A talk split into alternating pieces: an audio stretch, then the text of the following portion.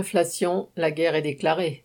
Les classes populaires payent de plus en plus cher l'essence, le chauffage, le paquet de pâtes ou le kilo de tomates, mais aussi la construction ou l'entretien de leur logement. Le retour de l'inflation signifie des privations supplémentaires pour les classes populaires. Une enquête de 60 millions de consommateurs le détaille. En moyenne, du fait des hausses récentes, les familles dépensent déjà 27 euros en plus par mois pour le carburant, 32 euros pour les factures d'énergie et une trentaine d'euros pour les produits de consommation courante.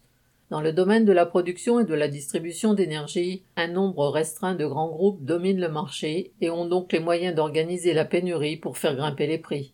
La flambée de ceux-ci leur profite. En 2021 déjà, les bénéfices d'ExxonMobil ont été de 23 milliards de dollars, de 20,5 milliards pour Shell, 15,6 pour Chevron, 16 milliards de dollars pour Total Energy, un record depuis 15 ans. En position dominante, ces groupes imposent ces hausses de prix aux autres capitalistes qui voient leurs coûts de production augmenter.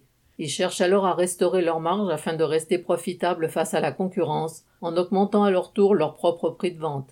Et au bout du compte, ce sont les classes populaires qui payent.